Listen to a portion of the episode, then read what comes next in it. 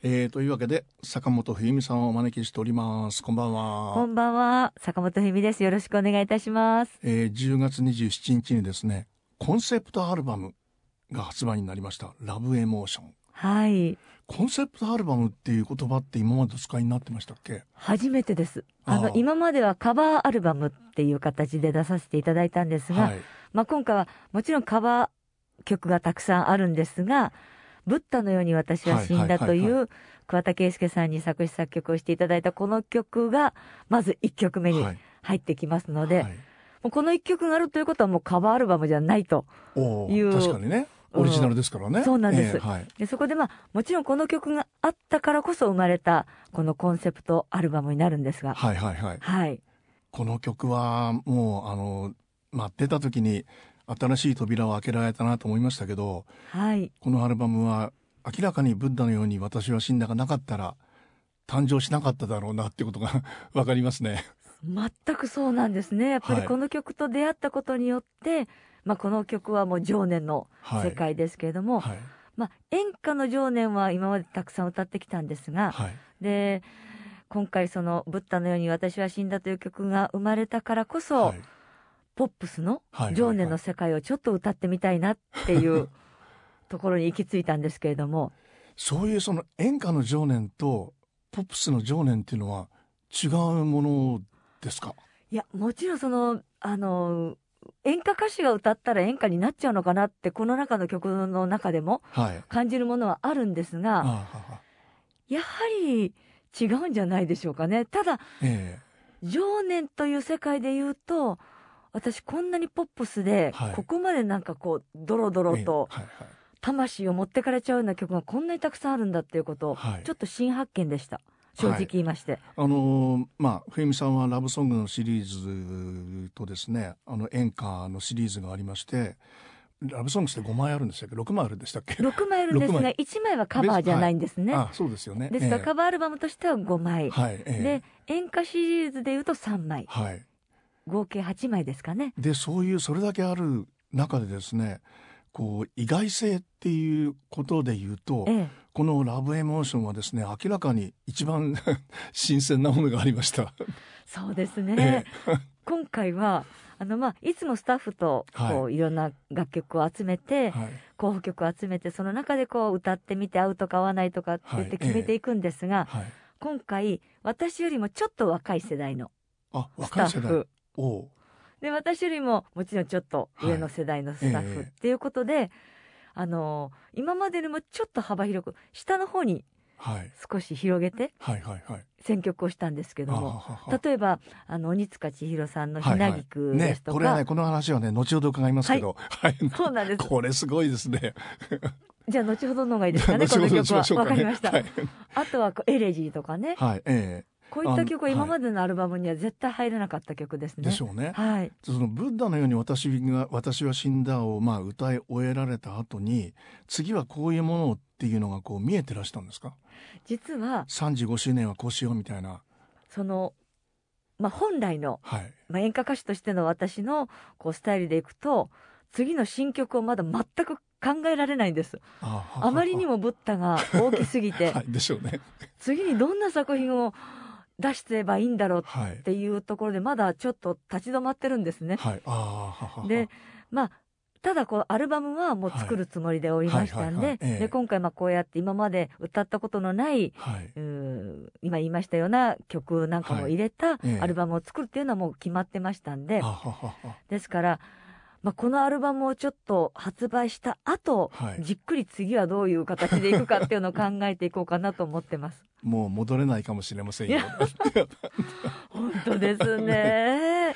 でその曲順っていうのはこうまあたくさんあの選案があって、はいその中でこうふみさんも交えていろんなええ決められていくわけでしょ。はい。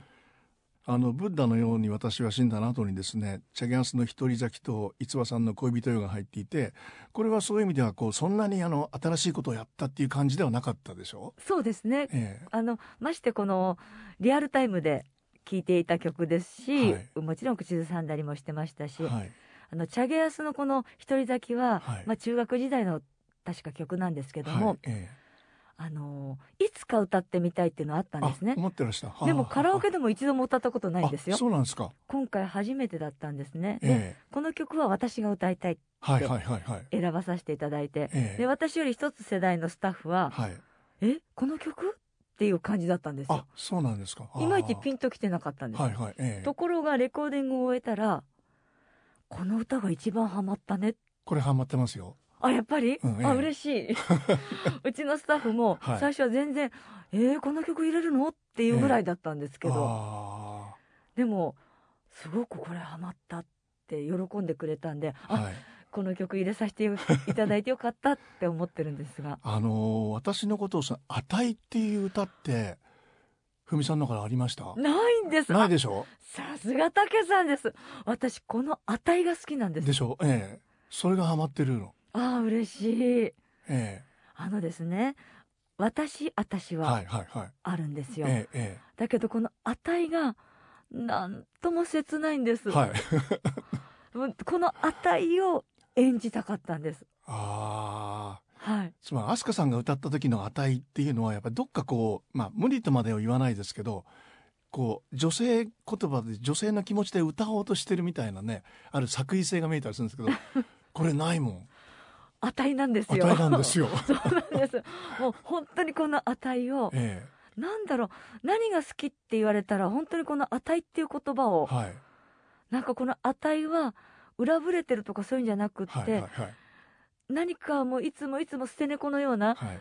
もう恋をして破れてまた恋をして懲りずにはい。破れてを繰り返してなんてかわいそうななんかほっとけないわ抱きしめてあげたいわと思うような値なんですよね。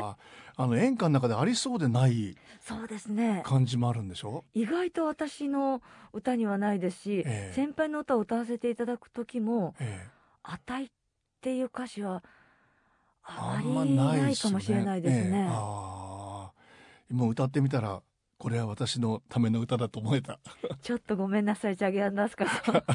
なんか欲しくなるぐらいですね。この歌いいですよね。これいいですよ、あ嬉しい。ええ。嬉しいわ。でそういう始まりの中でですね、これはもう全体11曲の中でこの曲は何で選んだろうと思ったのが「ひなぎく」ですよ。これいいっすね。これ実はえあの鬼塚さんがはい。数年前にえ2018年。はい。はい、私のためにえ？書いてくださった歌なんです。嘘。そうなんです。で私にあの坂本正幸さん、はい。アレンジャーのアレンジね、ええ。やってらっしゃるからおそのつながりだなと思ったんですよ、通してえこれあの冬美さんにのために書いたみたいなんでええ。あの歌ってみてくださいっていただいていたんですが、えええタイミングとかはい。いろいろなかなか合わなくってちょっと、ね あの大切にまあししまっておきましょうといつかそういう機会があったらって感じだったんですが、えええちょっと鬼塚さんが新曲を出さなきゃいけないからっはい。ておっしゃって、ええ。ちょっと一度返してくれますかってお返し一度したんです。あそうなんだ。でシングルとして彼女が歌った。お,、うん、お出しになって。ええ。で今回このコンセプトアルバムを出す時に、はいあの曲はい。入れさせていただこうよってことになりまして、えでおまたお願いをしてえはい。カバーさせてくださいって、はい。でもう鬼塚さんそれこそオケ取りにまで来てくださって。あもうイメージが全然違って可愛らしい方なんですね。人懐っこくって。ね。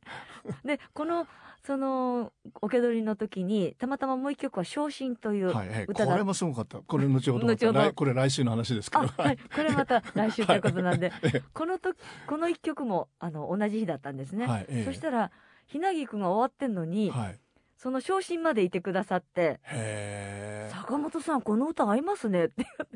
オリジナルみたいですすねなんて言って、ええ最後までいてくださったんあです。昇進もねオリジナルみたいですけど、あまあ、これ来週ですけど、はい、というようなええ。感じで、ですからひなぎくは。えひなぎくなぜひなぎくですかって言ったら私をイメージしたらひなぎくだったんだそうです。えああ大体普通の方は桜って言うんですけど 桜か夜梅か。桜ありますからね。そうなんです。えだけどひなぎくだったそうなんです。ええそれはお聞きになったんですか？なんで私がひなぎくなんですかっていうのそれ以上は聞かなかった。ひなぎくなんですって、坂本さんのイメージがひなぎくなんです言われた時どう思いました？ひなぎ菊ってどんな菊かなと思って。そしたら赤いひな菊ってあるんですね。はいはいはあなるほどね。だからあの菊っていうとどうしてもねそうそうそうそう。ええ。白とか黄色とかっていうイメージがあるんですけど、仏壇花火的なイメージあるんですけどちょっと地味じゃないですか、ねええはい。でも赤のひな菊ってやっぱあるんですよ。だからああなるほど。やっぱ赤く燃えてるんだと思って、ーええええすごいなそれ。はい。でも坂本さんがそのこれあのフェミさんのために書いたらしいよって持ってこられた時にはそういう話はされたんですか？いやそれは、ええ。まあ、あのスタッフのディレクターと、すごい歌だよねって。それで終わってたんだ。あのまさかブッダの前ですからずっと何年も前ですから、その王道の演歌を歌ってる時だったので、はいはいえ。これをシングルとして出すにはちょっと今このタイミングはちょっと難しいねえあー。いうことではははそのスタッフの机の中にはい。引き出しの中にええ。しまってあったんですけど、まあ一回お返ししたと、はいなるほどね、はい。まあブッダがあればねあとは何でも歌えますからね。そうですね。だからこのええ曲のおかげで、なんか本当にいろんなことにチャレンジできるはい。幅が広がったなって思います。はい。でそのひまぎひなぎくがあってですね、やっぱりもう一曲そういう意味では驚いたのがエレジーなんですよ。平井堅さんの。これは私が歌いたいって言ったんです。これも。ところが。間にねみゆきさんの別れ歌があって、はい。まあこれはあの一人上手前を歌をお歌いになってるんで、あまあこれ歌われるだろうなっていうのがあったんですけど、エレジー驚きました。これ私もはい。平井堅さんの歌を聴いてる時に、はい、ああすごい歌だなって、ええ。だけど簡単に歌われてるじゃないですか、はいはいはい。だから私も簡単に歌えると思ったんです。あなんて難しい歌なんあでしょうこの歌。すごい歌ですねすごい歌。ええ。しかもこう畳みかけていくこのはい。サビから息切れしちゃって私レコーディングで。はい。でワンコーラス歌い終わって今度また感想がないんですよ、はいはい。あワンコーラス歌い終わってあはい「ちょっと待って!」ってこんなの初めてです。あそうですか、うん。ちょっと一回大きく深呼吸させてって言って。すごいな。坂本冬美に待ったをさせた歌。だって平井堅さんえー簡単に歌ってるんだもの、だって岸壁の母とかだって言ってらっしゃるわけですから、はい。わあだけど。どんなにスケールがあろうとどんなにこうブラスが長こうと長く。いやーこれはね本当に一番ちょっと苦労した歌かもしれないです。はだからなるべく最初から飛ばさないで、はいはいはい。もう本当に最初からこう抑えて抑えて、はい。特に一番なんかはまだ抑えて、っはい。ていう感じですね。でないと最後までたどり着かないぐらいエネルギーのいる曲でした。しかも歌詞がねすごいですね。こんなこと歌われたことないでしょう。こんなことなんて。ないです。あのえ？私を汚してとか。ないですないです。本当ちょっと老眼かけちゃいますけど。本当にこのね改めてみこう詩だけで見るとね、はいええ。余計ちょっとドキッとしますよね。ですよね。はいええ。ドキッとします。だけど、やはりこうメロディーがついてはい。歌の世界になると何でも演じることができるんだなと思うんですけど詩だけ見たらすごいですやっぱり。すごいですよね。はい。あ本当に。ー 今改めて改めて。詩をご覧になってひしみじみと言われてますが。平井平井堅さんってすごいですねまあ男性だから歌男性だからこう、まあ、そんなにあそうのですね。ヘビーなものにならないんでしょうけど、あと平井堅さんのあのお声ですはい、かね、あの声ですよね。ね。え騙されましたね。こんな難しいすごい歌だとは本当に。えそれを歌いたいと思った 私は何なんでしょうという。いややっぱりこうポップスの情念ってもうぴったりだと思ったんですよこの曲。確かに。うん。ああこれは演歌の情念じゃないですね。ない。だからこれをなんとかあこれ私ちょっと歌ってみようかなぐらいな感じだったんですよ。えこれいっちゃいますか？みたいなね。はい、えそうそしたらまああー蓋を開けたらえまあレコーディングにね。でこんなに苦労したのは本当に。久しぶりでした。のこ、まあ、今あのアナログ版で言うとですね、うん。多分このエレジーで A 面が終わって木蓮の涙から B 面が始まるのかな、はい。みたいなそういう感じですけどね。そうですね。ちょっとこ 流れがちょっと変わるここでこうドロドロした感じをはい。こうね。まあ本当詩の世界木蓮もはい。詩の世界は切ない詩の世界なんですがはい、こういうとにかく情念ですからええ。もう重たい曲が多いのではい。なるべくここでははい。明るめのはい。声のいる色もちょっと明るめのトーンにして歌ったんですけど、えはい、えで木蓮の涙とですねナンパ線がつながってるっていうのはこれはもう曲順の面白さってやっぱこの辺にありますもんね。そうですね。これ曲順を考える時も楽しいんですよね。ああ楽しかった。はい、ええ。もうあのディレクターがいつもこう自分の中のアイデアがあって、はい。で私は私でこう考えるんですけど、はい。いつも負けちゃうことが多いんですが、今回私がパーッと決めたら、ええ。あ、いいじゃない。あこれ冬美さんお決めになった、うん。それで行こうよ。はい、楽しいでしょう。楽しかったです。はい。なるほどね。ナンパ線歌われようとしたの？はこれはもうあの前からあったんですか？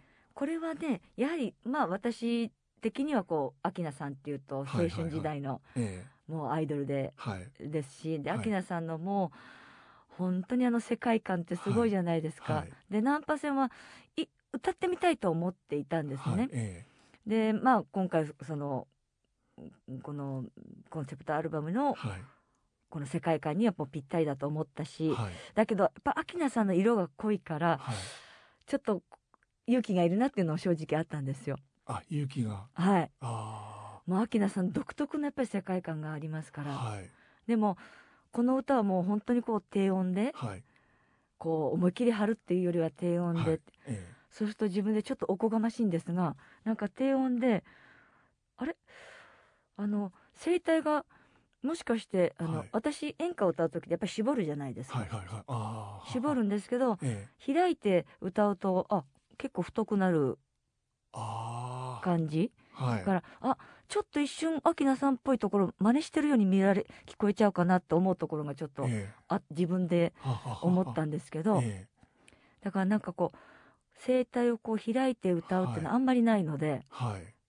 自分の歌の中でも、はい。ええ。まあ、ちょっと喋るようにお話しするような感じで歌ってみたんですけど、あのラブソングのシリーズはそういう割と絞らない歌い方っていうのをやってらっしゃいましたよね。やってるんででも比較的これはえもっとさらになんえかこう、はい。ええもっともっと。もっとえなんか本当にお話しするような感じえ歌はい、うというよりは、ええ。はい、あやっぱり絞るんだ。演歌は絞るんですね。高音とかの時はこうはい。キーンと絞りますね、まあええ。そうじゃない人ももちろんいますけど、はいはい。民謡歌手の方とかね。あ高音出す時はキャッとこうしあはい。絞りますよね。なるほどね。うん。やっぱ演歌の歌い方とポップスの歌い方の違いっていうのはそこですか？うんそうん。まあうん冬美さんにとっての演歌ってことそうですなのかな。ね、うん。ええ。まあ、あー分かりやすく言うとちょっとそうかなあの張るところなんかキーンとした声出そうと思うと、はいはいはい。キュッとこう絞ったりとか、はい、悲壮感が変わってくる。ああそれもあるかもしれないですね。なんか訴えるものがかけるものがちょっとこう違ってくるかもしれないですね。こはい。うぐわーっとこう絞っていくと。ええ。はい。ナンパ線みたいなその深い悲しみみたいなものは逆にね。逆なんだ。逆になんかこう本当に開いた方がはい。いいのかなと思ってますなるほどね。はい、でも秋菜さんがああ私の憧れだったみたいなことがあるんですか？青春時代ですよでよくあのヘアスタイルは聖子ちゃんカットだったんですけど 両方やってた。聖子ちゃんカットだったんですけど、結構明菜さんの歌好きで歌ったりしてましたねあもうほんとドンピシャなんです中学時代あ。秋菜さんどこがお好きだった？やっぱりちょっとこう突っ張った感じとあのでも突っ張った感じなんだけど、えなんか人見知りっぽいなんとなくえはいはいはい。あところがなんか魅力的じゃなかったですか？あもう歌声ももちろんそうですし、はい。はい。それがこういうまあ大人の悲しみにつながってったわけですからね。はい、ええ。でこの意外性ということは、まあ、いろんな本意外性がこう並んでるような アルバムでありましてはい「真夏の夜の夢」もね意外でしたね。これは一世代上のディレクターが、はい、はい、あー。やはりこうさっきも言いましたようにちょっと重めの歌が多いので、はい、こうリズムっぽいものって一曲もないので、はいはいはい。ええ。まあこの曲が一番はい。そういった意味ではぴったりくる歌かなって。はい。はい。松任谷さんはそういう女性シンガーソングライターの本当にもう大巨匠なわけですけど、はい。そのしまあ彼女のことはどんなふうにご覧になってたんですか？同じレコード会社なんですね。ですよね。はい、ですからもう デビュー当時から本当にあの、はい。よくあのコンサートにも連れてっていただいたこともありますし、はい。あの CD とかもよく聴かせていただいたり、はい。してましたけれども、えこの歌はドラマの主題歌でしたから、もう本当にしょっちゅう流れてましたし、はい。大好きな一曲でもあったんですが、はい。ユーミンさんもやはりあのこの歌すごく難しくてですねはあはあは間が持たないんですよ。あ間が持たないあの例えばはい。ちょっと待ってくださいね。歌詞がね小さくて見えない。あの骨まで溶けるようなはい。骨まで。あはい。これねええ。例えば演歌歌手だとはい。骨までここで拳回っちゃう。少しこうはい。揺れがあったりすると間が持つんですよ。あ。だけどそれを出すと演歌っぽくなるからはいそれ出しちゃいけないって言われるわけですよ。はいそうするとええだらーっとした歌に聞こえちゃうんです。あでもユーミンさんはえあのお声だあから、その間もはい。気にならないんですよ。はい。でも私なんかが歌うとはい「骨まで」この「まで」のこのここが何かかったるいんですね。うん。だからそういう意味では本当にその難しさを感じましたしはいでどなたかから言われたんで「はい。アモーレ」っていうのがね、はいえなんかやっぱり抑えてるつもりが演歌歌手出てたよねって言われたんですけど。えアモーレあアモーレがですねはいはいはいちょっとえちょっと演歌のニュアンスがどうも抑えたつもりでも入っていたようですね。えなるほどねそういう意味ではあのまあ松任谷さんの歌い方と冬美さんの歌い方やっぱりある意味対極的だったっていうことでしょうね。そうですね。ユーミンさんはやっぱあのお声だからあの人にしか歌えないっていうそういうことなんです、はいえあのお声だからやっぱりこう、ユーミンさんの歌になるんだなっていうのをやっぱ改めて感じましたね。えその歌をですねこんな風にでもリズムに乗れてますもんね。気持ちよさそうに歌われてるまあ一生懸命はい 私なりにこの曲しかもうアップテンポのものはないと思って 頑張りましたけど。まああの箸休め程度に聞いていただけたら。あいやいや。あの彼女が歌うとこの歌弾けちゃうんですよね。はい。弾けないでしょ？冬美さん弾けないんですよ。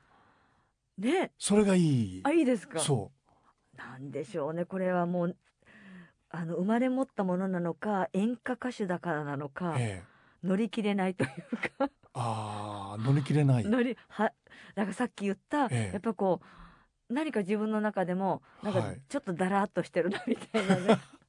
えこうなんかスパスパッとこええ。うなんとなくこう小気味よくいかないっていうか、ああそれがね、うん、真夏の夜のねうん。アンニョイ感につながってるの。うまいことおっしゃいますね。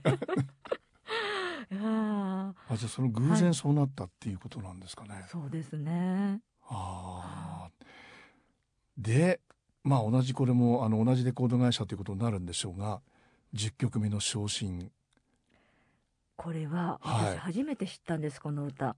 これは一つ世代の、前のねええはいあのディレクターがどうしてもこれは入れてほしいと。山口さんがおっしゃったそうなんです。えで初めてこの歌を聞いた時にえ私驚きましてこんなにそれこそなんて言うんでしょう。よくね魂の歌声とかなんとかって言いますけど、はい。この大友優子さんはい、はいという方の歌は内臓飛び出てくるんじゃないかと思うぐらいの 本当にえ。もう全身全霊でこう歌っている、はいはい。もう衝撃的でしてで実際自分も大体こうカバーアルバムとか、はい。他の方の歌を歌う時ってあのどんな歌ジャンルのものでも一応、まあ、演歌歌謡曲に近づけてはい。あちら側に私が行くんじゃなくて、はいはいはいはい。どちらかというとこちら側に近づけたはい。アレンジとか、はい。そういう形でレコーディングもするんですけども、はこの歌はご本人からはい。あまりかけ離れてもうんちょっと違うな。はいはいかといってもちろん似せるわけにはいかないんですが、でも比較的ちょっと寄せた感はいはうんはい。あります、ありますね。ご本人に。あ。るある。えであのー大体こう抑えて歌えってことをずーっと最初のカバーアルバムのはい「ラブソングス1」はい。からずーっと言われ続けて、はい。演歌らしさを抑えて、はい。拳も抑えて、はい。とにかく感情も抑えてでもこの歌を振り切っていいよと言ってくれたので、はい。自分でももうこれ以上声出ませんよっていうぐらいもう なんか本当にあのでも自然にそうなっちゃったんですけどやっぱりこう気持ちが高まっていく,、はい。たいくって言いますか、はい。え歌ってるうちに。えはい。でもちょっと歌いすぎたなと思って、はい。ちょっともう一回やらせてください。い今のでいい？うん。はいうんええ。もう一回歌いたいなって言ったんですけどもうちょっとこう綺麗にまとめたかったんですけどでも まとめない方がいいっすよきっと。あそうですか、はい。じゃあ竹さんがそうおっしゃってくれたら間違いないですねじゃあ はい。ということで。死ぬ 死ぬの生きるのの歌ですからね。そうなんです。死んでもいいと思ったっていう歌ですからね。ですね。で 綺麗にまとめちゃいけませんよ。いけませんね。いやでも本当にこれはちょっと振り切った感はありますね。ああ、はい。あの大友優子さんはそういう意味ではまあ決してプロではなかったそうなんですか。あのえっとシンガーソングライターでこれでコンテストでうん。まあ認められたっていう意味では歌い手さんとしてははい。まだ全然キャリアがない時の歌でそういうキャリアがない方がもうこう全身全霊で歌うとこうなるいやちょものすごい衝撃やっぱ受けました。それをプロの方がはい。全身全霊を表現するとこうなるっていう 違いの歌でしょうね。ああちょっと違いました？いやもうやっぱり全然違いますよ。それもクオリティっていうことが。はあでもまあこういう本当にこう今ねやはりこう正直言ってこの今回のコンセプトアルバムは、はいええ。まあ、情念の世界で、はいはい。どちらかというとこのコロナ禍で皆さんが癒しを求めてはい、る中で、はい、ちょっと逆走してる感はあるじゃないですか。あでも逆になんて言うんでしょう。あえて今こう触れ合えないとか、はい。もう私なんかはファンの一つともそうですし、はい。なかなかこう例えばハグしたくってもできないとかっていう中で、はい。もうこの歌の世界だけでもはい。なんかこう熱くはいはい。なんか忘れないで、はいなんか燃えててほしいなっていうような、はいそういうこう思いが伝われば嬉しいなと思って、はい逆走してるかもしれないけどあえてっていう感じですよね。でもこの昇進をあのディレクターがこうまあ持ってこられたのは、うんやっぱりブッダのように私は死んだで、はいまあ死んだ人の歌があったからでしょうね。そうですよねこの曲あのブッダがなければここに行き着かないですもんね。行き着かないでしょうね。はいもう出てきませんよね。はいまあ私はし死んでもいいあなたとなら死んでもいいと思った。でもこれはでも演歌の情念でもあるんじゃないですいやかこれは演歌に近いと思います。ですよね、うん。えとても演歌に近いと思います。だけどまあねここで拳をなんかどっかで入れたらそう演歌っぽくなるのかもしれないですけど。えでもなんない。そうならない。そうですね、ええ。まあそうしないように、ええ歌ったつもりなんですが。あの昇進が出た時に大友優子さんは演歌だ演歌だって言われて傷ついてましたから。やっぱりえ どっちかってやっぱ演歌寄りなんですね。えはい。あーあ納得です。あそうですか。それをあのまあ冬美さんが歌をはい。受け止めた感じがありますよ、なるほど。大友優子さんのですね、ええ。こうトラウマを果たしてあげた感じがある。ご本人が聞いてくださったら嬉しいんですけど、ええ。こねえ。これはもうき聞いてもらうべきでしょうね。ねぜひ聞いていただきたいです、ええはい。でさっきねあのふみさんがあっち側こっち側って言われたでしょ？はい。その言葉ってふみさんの中ではまだある感じですか？ありますあります。やはり私自分の中でえあの演歌歌手だと思ってますし、えはいはいはい。私が例えばあの演演歌っていうものを取り除いてはい。私はアーティストよなんて言ったらもうちょっと何勘違いしてんので終わっちゃうと思うんですね。やっぱり演歌歌手の私が はい。こういったものをにチャレンジするからはい。何か面白みがはい。ちょっとこう生まれるんじゃないかなとやっぱ思うんですね、はい。えでも私がそれこそあっち側に行ってしまっえてはい。歌ったって、えこれはもう全然面白くもないでしょうし、えはい。やっぱりそこはあの自分の中で見失っなっちゃいけないところだなと思ってるんで。あああの70年代ってあっちがこっち側ってのがあったんですよ。はい。で、まあ、僕らはこっち側でしたからはい。そのフォークとかニーミュージックとかの、あっち側は芸能界はい。演歌歌謡曲だったんですよ。はい。でまあ松本隆さんと作詞家はあっち側に行って成功した人なんですけどええ。やっぱりあっち側に対しての意識ってかなりあって。あそうですか。それをまあ文さんはまああで最近そういう言葉誰も使わないんですよ。古い人間ですね私も。それはなぜかっていうとあっち側の人たちがいなくなっちゃったから。みんなこっち側になっちゃったんですよ。それ寂しいことですね、はい。ある意味こちら側かとしたら。そうなんです。あそうですそかれをふみさんがいまだにあっち側こっち側って思われていて、はい。なおかつこっち側だった人たちの歌を歌ってるっていうアルバムですよね。はい。ああじゃあ私が例えば若いアーティストの方に、はい。あっち側とかこっち側って言っても理解してもらえないですかね？じゃないでしょうかね。たけさんだからすんなり話はスムーズにいったけれども、はい、ええ。この人何言ってんだろうっていう感じかしらそれふみさんがそういうことをいまだにお持ちだっていうことに結構ね感動したかもしれない。持ってますね私は、えうんすごくやっぱりあの今なんて言うんでしょう歌番組なんかでも、はいええなかなかこうそのあっち側とこっち側が一緒になることもないですし、えはいはいはいななあの本当にあの接点ってもうまずはい。ないじゃないですかその時代もそうですか、その時代もなかったですよ。なかったですか？なかったです。張り合ってましたから。つまり張り合ったんですよ。テレビ出る側とあっち側敵だみたいなことがあったんですよ。そうなんですかでそれでみんな頑張ったんですよ。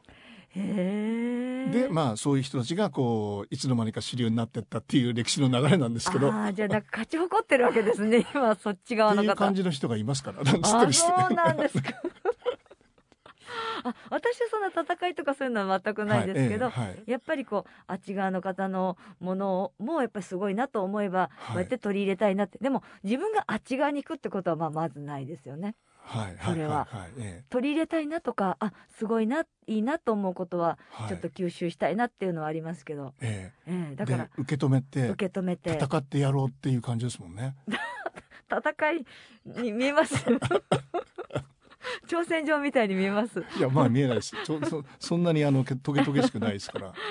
うん、でもなんかあっていいじゃないですかねあっち側とこっち側が、ええええあっていいですよね。ねええでそういうアルバムの最後はですね、メロディーというあっち側もこっち側もないんだよみたいなそうですね 音楽の歌で終わってる。そしてこれ常年じゃないしね、はい。ある意味ねこれはなんでだったんですか？これはこれはまあ誰がどっちが選んだのか私ではないんですけどあはあははの本当だったワインレッドの心ねとかねやってらっしゃいましたもんね。以前やりましたね前そうああいうものがあのこのアルバムには合ってるんでしょうけど、多分これだけ重い曲がずーっときたはい。はい最後に何かちょっとこう心を沈めてもらうため、はいだって全部聞き終わって「はあ疲れた」になっちゃ困ります。昇進で終わったら。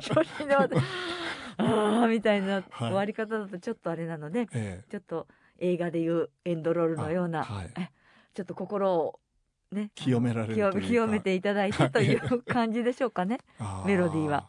これ歌われててどうでした？いやこれはもうねやはりこうもうこう胸がこうキュンとはい。なりますし、はい。穏やかな気持ちにもなりますし懐かしさもあるし、はい。あの本当に素晴らしい歌なんですが、はい。これもやはりあのなんて言うんでしょう。今回選ばさせていただいた歌の歌ってらっしゃるはい。方玉置浩二さんも、はい。もう素晴らしいお声でう、はい。お歌いになりますんで、えもうなんかこの歌選んだ時点で、はい。えー、私この歌 いい歌だけどいやーどうしよう。玉木さんあんなにすごい歌い手さんだからどうしようと思ったんですけど、はい。でもまああのアレンジャーをまたね、はい。坂本さんがすごく、アレンジをすごく素敵に。全部坂本さんなんですか？全部じゃないんですけどはい。あのあ船山先生もいらっしゃいますし、ええあ。あとはああのあの先生ですよ。それこそ木蓮をあの書いてくださった。あそうそう萩田先生あ光雄先生、はい。ええはい。そしてあの若草圭先生とはいあ4人のはい先生に夜書いていた。だい。の若草さん。そうです。はい。で今最後は坂本さん確か坂本さんですね。なるほどね。全くまた違ったねはい。イメージで作っていただいたんでえ、違う歌と自分の中でこう納得してええ。受け止めて歌わせていただきました、あはあでもここに着地したっていうことでこうあるあの演歌がポップスかみたいなことのいうん。一つの答えがここにあるんじゃないですか。あー。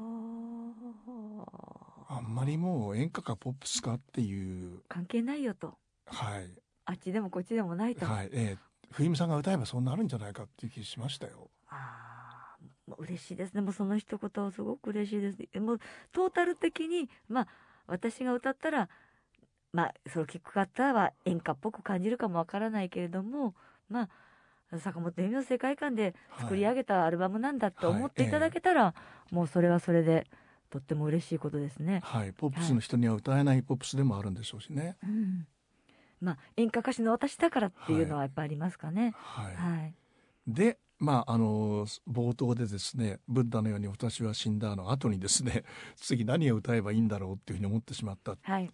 このアルバムを作った後にはそういう心境にはおなりになってますか？まだね、今ちょっとプロモーション中なので、次にまだいけてないんですね、気持ちが。確かにね多分でも、新曲を出すとしても来年ですね。もう今年はブッダと、はいまあ、もうそれこそ発売して、ブッダを発売して1年経ちますけども、はい。あのーこれを曲を今ね、はい。もうちょっとお話長くなって申し訳ないですけど、コンサートを、ええ。まあ、再開して少しずつ、まあ、行かせていただくようになって、全国を。はい。そうしますと去年、まあ、このコロナ禍で、えー緊急事態宣言が発令されて、まあ、半年ぐらい経った秋ぐらいですかね、はい。ちょうど1年ぐらい前に何か所かコンサートやった時には、はい。このブッダを、はい。まあ、知らないお客様ばかりですよね。うん。そうすると本当になんか「あら冬美 ちゃんこんな風になっちゃったの?」みたいな雰囲気もあったんですよ。あった。ああれここ拍手していいのかしら私たちみたいな、ええええ。ちょっとこうもう驚きみたいな、はい。ちょっとこう雰囲まましてミュージックビデオ流してますからああのうん、ちょっと怪しいところはこうチチカチカして。あチカチカしてね。チカチカして余計怪しくしちゃって。でですからまあご年配の方が多いのではい。あらーって感じだったんですけど、はい。1年経ってえこのあとブッダのように私は死んだを歌わせていただきますって言ったら、拍手が。あよかったですね。え1年かけて、はい。今ようやくえはいあご年配の方にもええ。ちゃんと認識していただいて、はい。この曲は桑田さんが作ってくださってってはい。ええいうことは、あ浸透したんだっていうのをはい。今実感としてうん。あるので、もっともっとこの曲を頑張ることと、はい。このアルバムをプロモーションしてはい来年は来年考えましょうかね次の新そうで曲は。すよね。このアルバムをそうやってもうあの全国のこう、まあ、今までそういう冬美さんあんまりこう接してこられなかったはい。方たちがこのアルバムのライブをご覧になってはい、どうなるかっていうの興味ありますね。そうですねなんかこういうものだけのあるあのライブみたいなものもはいやってみたいですよね。すごいなはい挑戦する35周年ですね。そうですね え。まだまだ頑張れるうちは頑張らないと足腰立つうちは。うんわかりました、はいライブ楽しみにします。ありがとうございます。ありがとうございましたあ。りがとうございました。